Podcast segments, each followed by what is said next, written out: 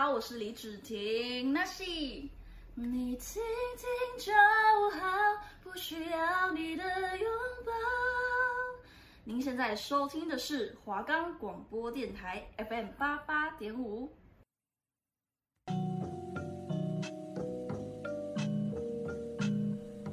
大家好，我是主持人 Leo SL。大家好，我是主持人 Duncan。你现在正在收听的是 B One 聊嘻哈，这是一个让听众朋友可以接触来自地下饶舌歌手的音乐和故事的节目。收听 B One 聊嘻哈，带你认识台湾更多有才华的地下饶舌歌手。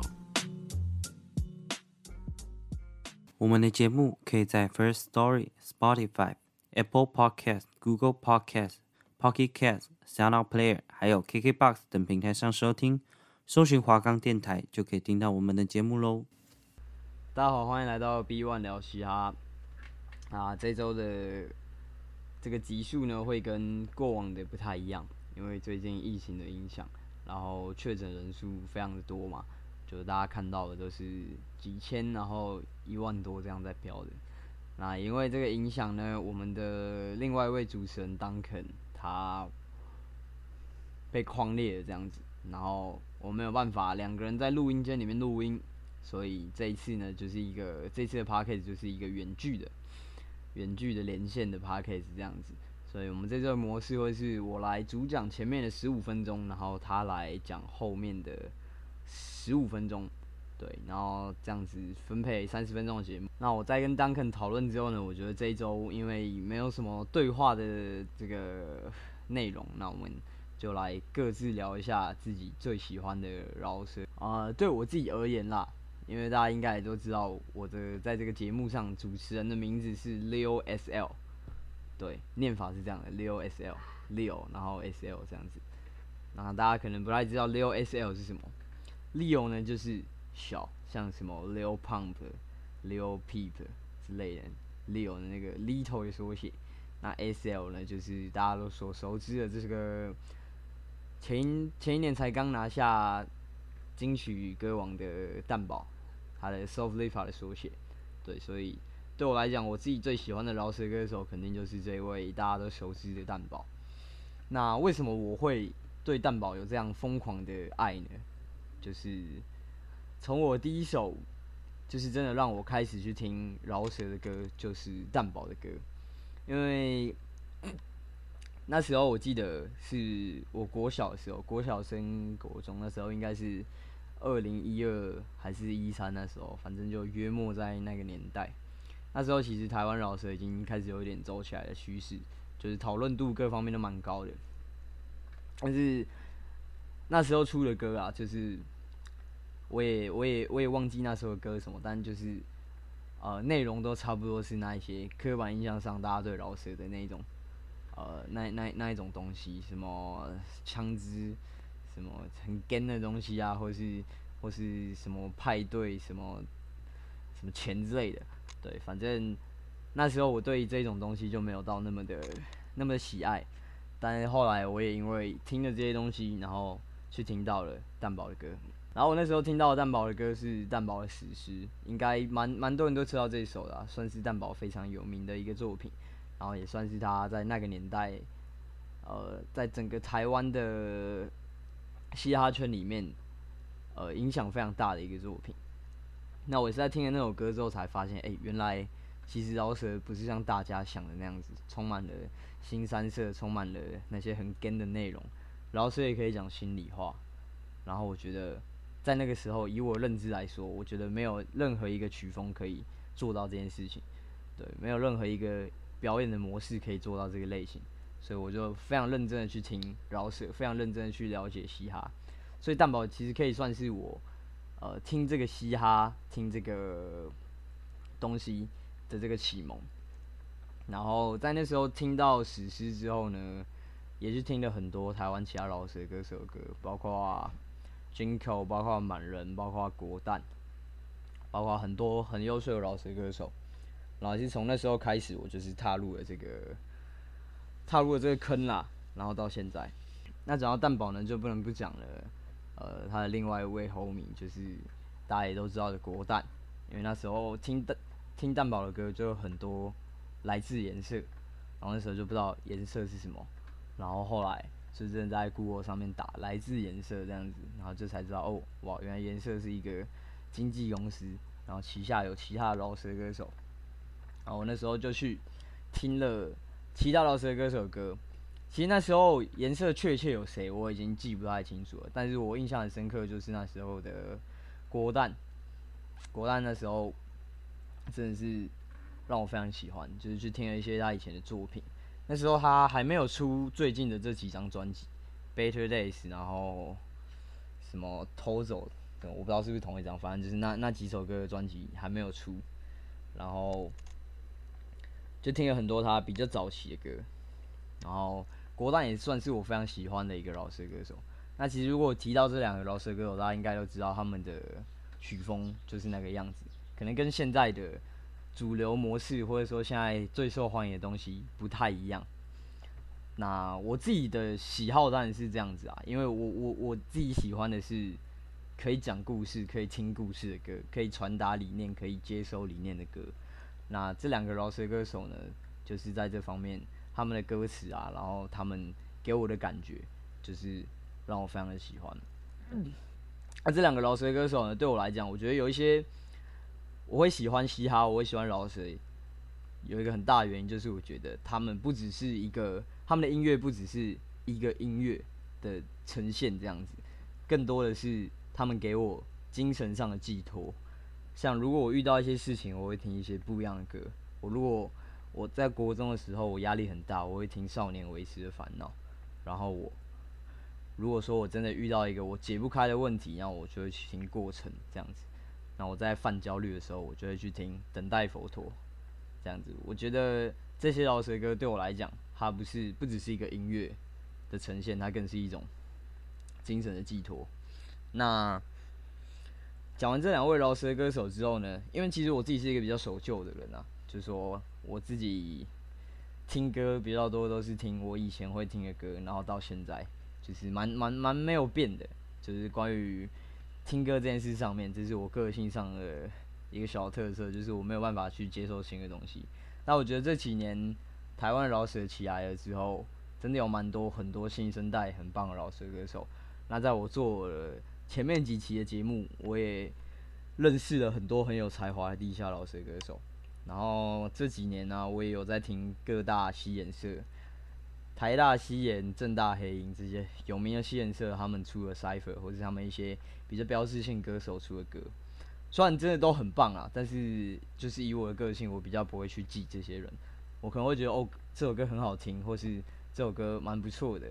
然后这个饶舌歌手很棒，但是我可能也不会特别记他们的名字。但是我觉得不可否认的是，这几年来台湾真的多了非常多很棒的饶舌歌手。那刚刚讲到两位饶舌歌手都是属于台湾的这个部分。那我其实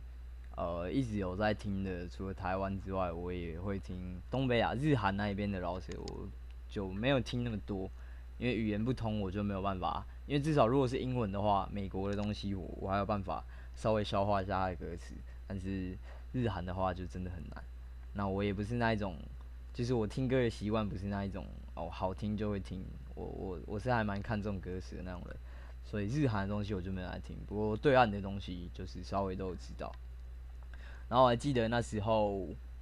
呃，在我国国小国中的时候听的曲风大概就是刚刚说的那两位老师的歌手蛋堡国蛋，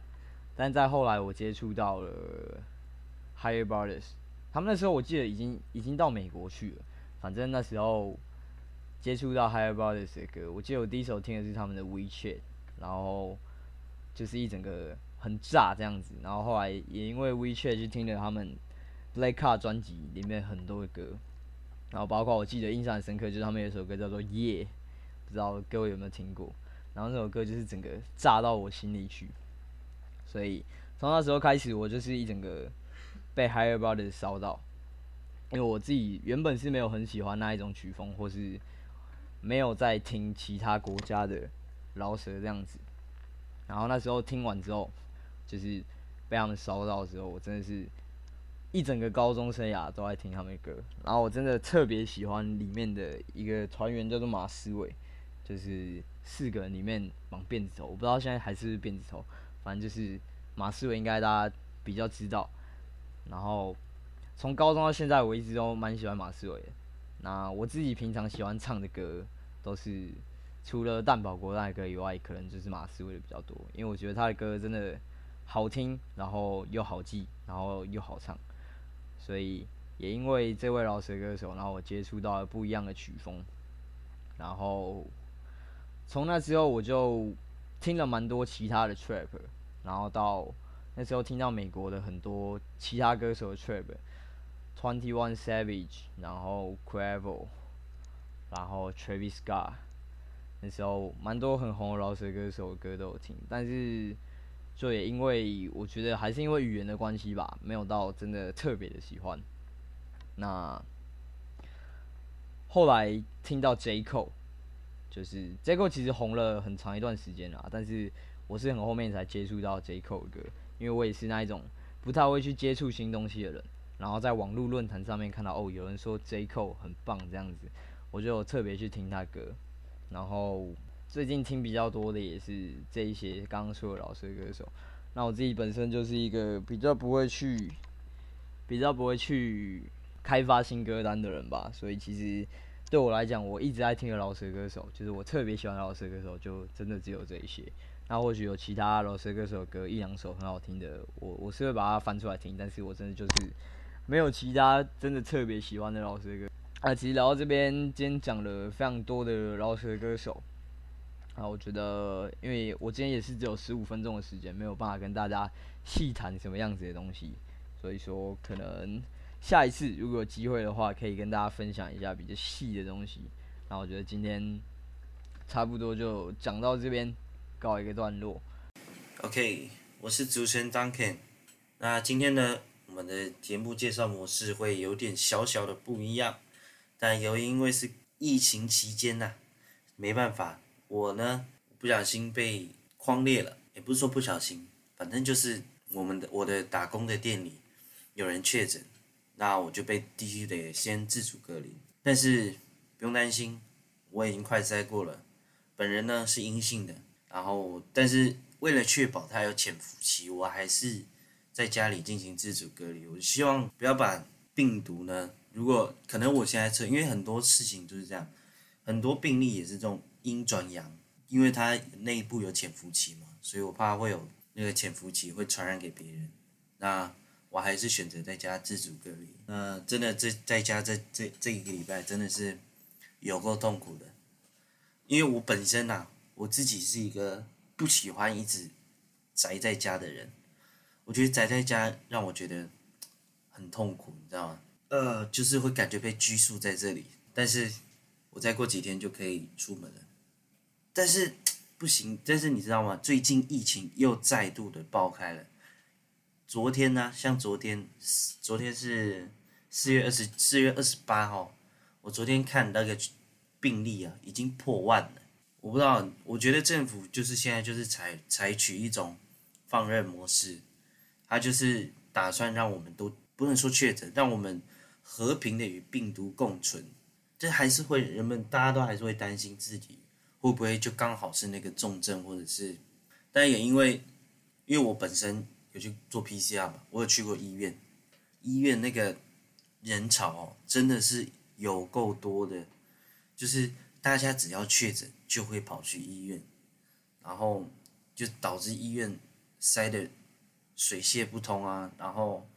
真正需要受到医疗帮助的人却就一直被挡在那边，我就觉得说，啊，我不知道政府要接下来要怎么才会让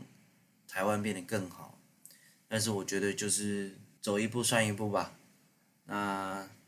疫情呢，我也希望祝各位听众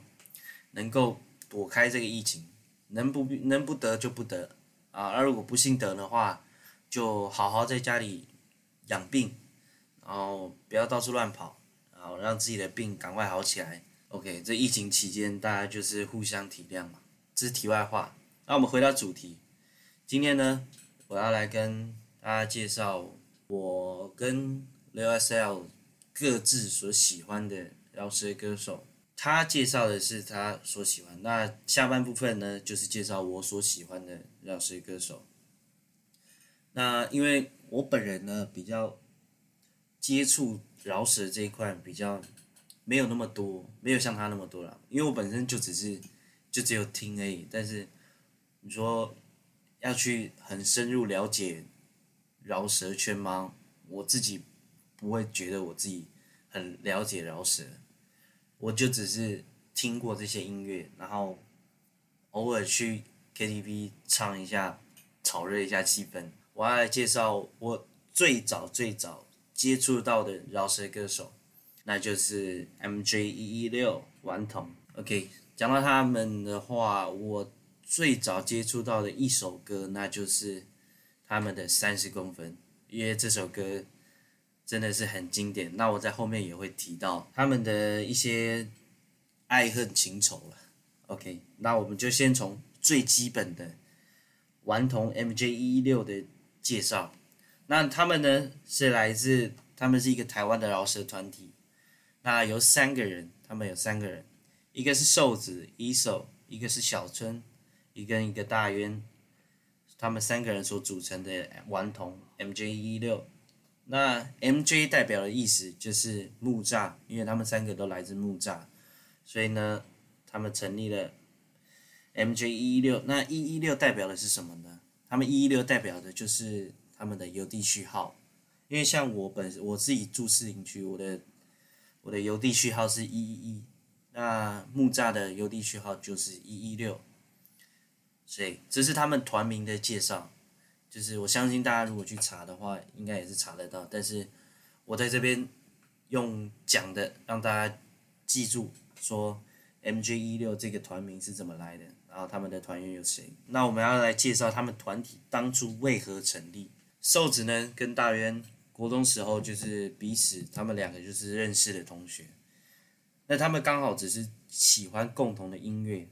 但是那时候还没有说要组团的想法。但是出生在庙会文化的小春，因为他是他自己家里开庙的庙会的嘛，所以呢，小春呢在高职高中的时候与瘦子认识之后。所以组团的想法呢，是小春提出来的。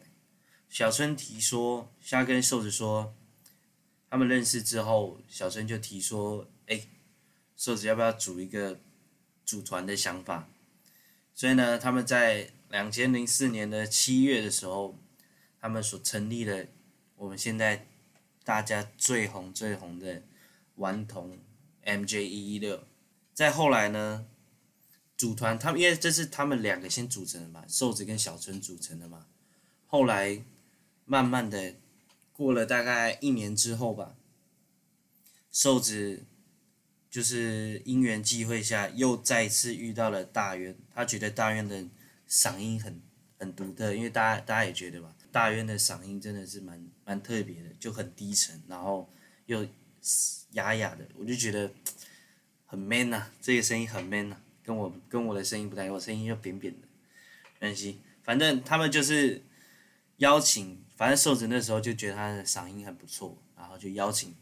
大渊一起加入顽童，所以呢，后来他们也就是三个人就这样凑在一起了。他们三个人都在网络上或在一些访谈中又都有说到说，他们三个人都不喜欢读书。大家也知道，饶舌歌手，饶舌歌里面。本身就会有很多那种英文英文字啊，但是他们三个不喜欢读书，那他们这些英文单词是怎么来的？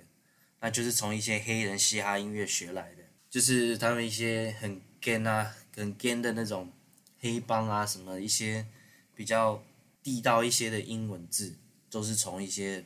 黑人的嘻哈音乐里面学来的。所以，但是瘦子认为说，他在这个制度下所学到的知识。都是逼迫而来的。如果这件事情是与自己的兴趣有所关联的话，那就会成为自发性的，不需要别人告诉你怎么做，你自己就会去做了，而且还会找到很好的方法去学习。这句话我非常认同，因为这是瘦子说的一句话嘛。我觉得这句话非常的合理。台湾的社会就是这样，他就是强迫你读书，你就是必须把这个东西读会。就是不管不管你对他有没有兴趣，你就是死命的给我记，你没有记住，你的未来就完蛋了，就导致学导致导致现在的学生根本没有在学东西，他们就只是在一直背而已，就是在背东西。那背这个东西过一阵子就没有印象，但是如果你可以用利用你的兴趣去学习东西，就像他们透过音乐来学习英文，那有些人也有透过看剧去学各类的语言。我觉得，我觉得这样会让你让学习更加的有趣，也会让你让自本身你自己更。更更愿意的去接触这些东西，而不是说学校逼迫你去讲这些东西，要逼迫你去学这些东西。你真的有真的有真的有学会吗？你所学这些文言文，所学的这些三角函数，你你是你是到现在真的还会吗？可能有些人例外，他可能就是真的会，就是就会记起来。但是我只能坦白的说，我我不是。我觉得我宁愿去学一些我自己有兴趣的东西，也不要再真的浪费时间再去硬背一些学校所传授叫你背下来的东西。怎么会讲到这里？这都是题外话，没关系，这就是我自己个人的一些想法。没关系，那我们回到顽童本身。那后来呢，就到了二零零八年呢，顽童呢。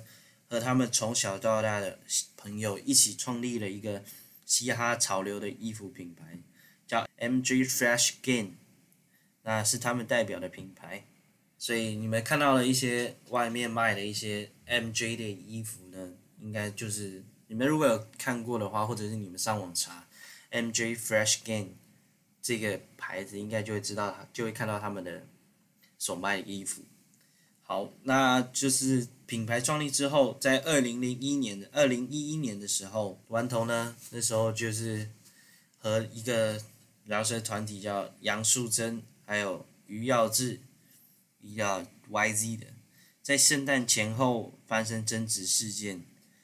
YZ 呢，他写了一首 rap 一首歌叫 Hater，他 diss 了顽童跟杨素珍。哦，如果大家想要去了解这件事的话，可以先去听一下 YZ 的那个 Hater。那 diss 完他们之后，顽童和杨素珍他们两个，他们两两个团体呢就合作写了一首，我们大家应该是这个年代的应该都听过了，叫《三十公分》。OK，这首歌真的是我们那个时那个年代。真的几乎每个男生应该都听过，都会唱。I 有三十公分，I 有三十公分，这个真的是很洗脑。这这个这个很抓耳，这个副歌很抓耳。反正他们写了三十公分之后呢，大力的去反击，因为饶舌就是这样嘛。你写歌 diss 我，那我就写歌 diss 回去你。就是一个很常见的一些很常见的一个饶舌的嘻哈圈里面的一些一个方式。后来，然后因为也因为三十公分里面，反正在三十公分这首歌里面，也 diss 到了一些，也是 diss 到了除了 YZ 以外的其他人，也像是 AP 满人啊、周汤豪啊，这都被都被波及到了。好，那就是在这首这个三十公分事件落幕之后呢，在二零一五年呢，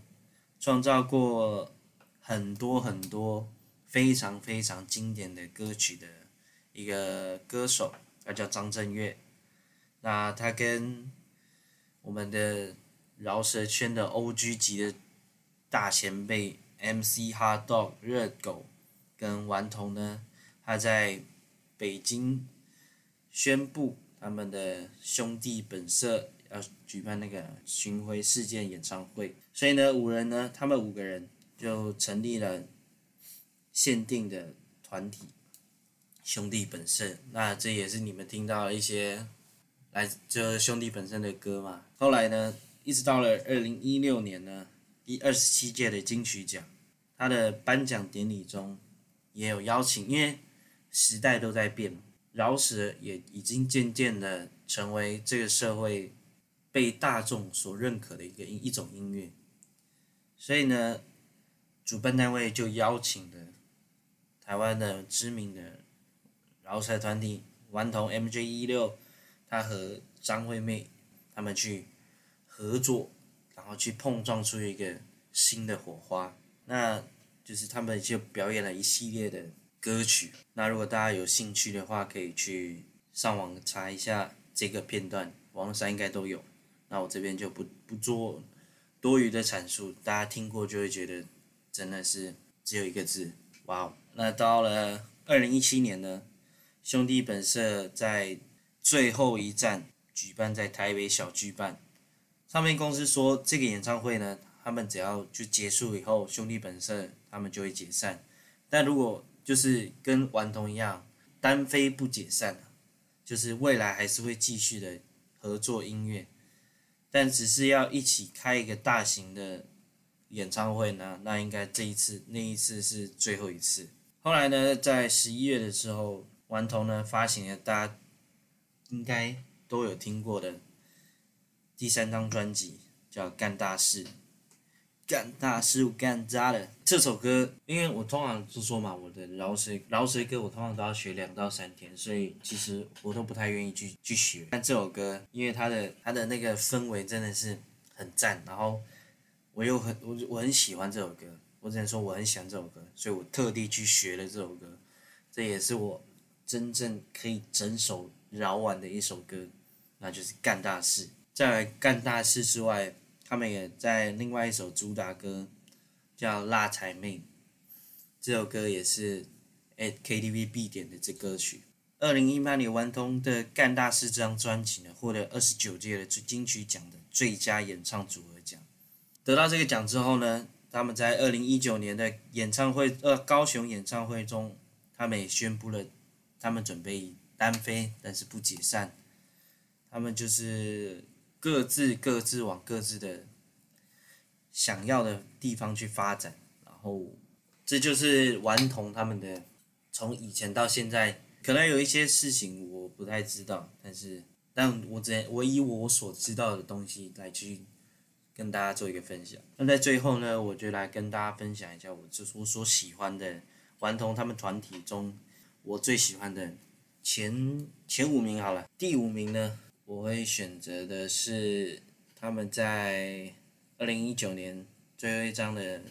专辑中所发行的《少年档》。《少年档》这首歌，跟他们以往所发行的风格有点不太一样，但是这也是我蛮喜欢的。然后再来呢，就是《走跳》，《走跳》也是一个蛮蛮 gay 的一首歌。那再来就是《干大事》嘛，跟《二手车》，还有《辣台妹》。这期这五首歌呢，是我在顽童里面少数有学起来的几首歌啦。好，那